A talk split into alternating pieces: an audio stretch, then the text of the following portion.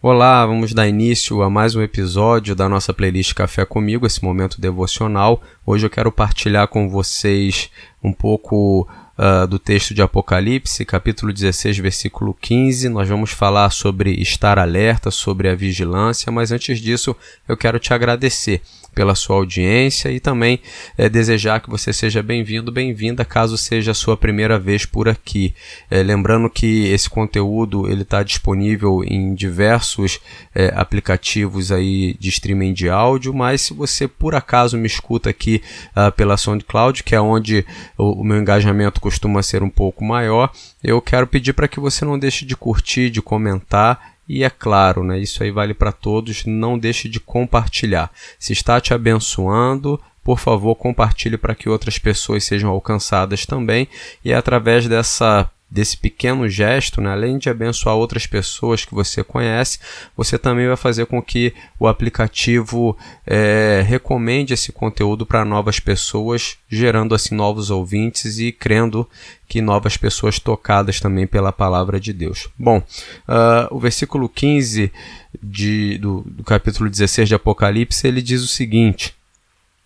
Eu virei inesperadamente como um ladrão, aqui Jesus falando, né?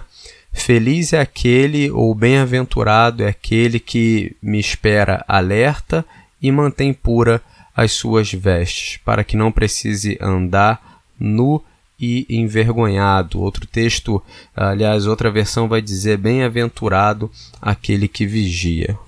Spurgeon, a respeito desse trecho, ele diz o seguinte: Dia após dia morro, disse o apóstolo. Essa era a vida dos primeiros cristãos. Eles iam a todos os lugares com a vida nas mãos.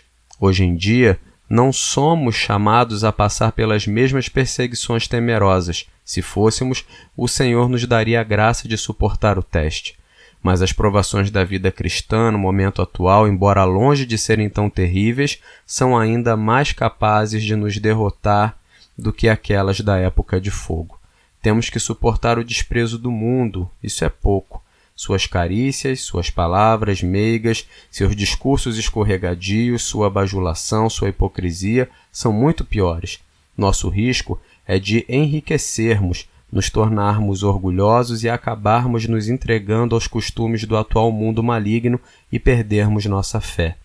Ou, se a riqueza não for aprovação, o cuidado mundano é quase tão pernicioso quanto ela.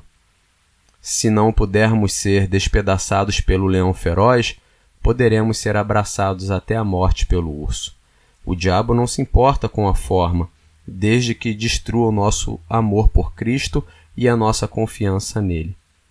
Temo que a Igreja esteja mais propensa a perder sua integridade nestes dias suaves e sedosos do que naqueles tempos mais complicados.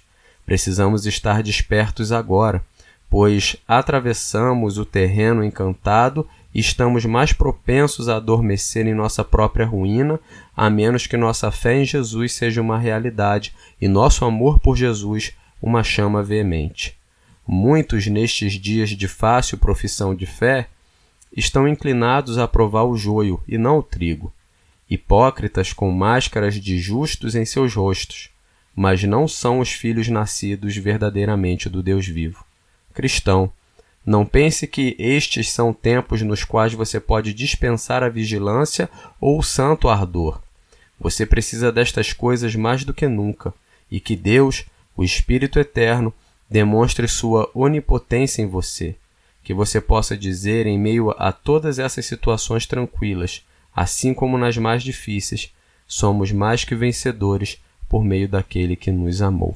Fica o alerta de Spurgeon para que, mesmo nesses tempos uh, não tão sombrios e difíceis, tal como eram os tempos passados, a gente permaneça vigilante. E essa é a palavra de Jesus. Eu repito o texto de Apocalipse 16, versículo 15, dizendo: Eu virei inesperadamente como ladrão.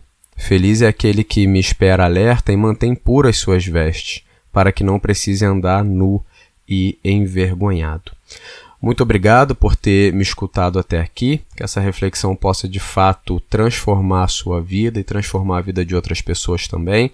Se você quiser acompanhar o meu trabalho um pouco mais de perto e gosta de ler alguns textos, reflexões, tem um link aqui na descrição desse conteúdo da minha comunidade no Apoia-se. Lembrando que lá você vai encontrar diversas maneiras de apoiar o trabalho é, e em troca receberá algumas recompensas, mas você não precisa fazer nada disso, tá bom? Tem conteúdo exclusivo para os apoiadores, mas tem conteúdo também disponível para todos que desejam, tá certo? Eu fico por aqui, um grande abraço, fique com Jesus e até a próxima.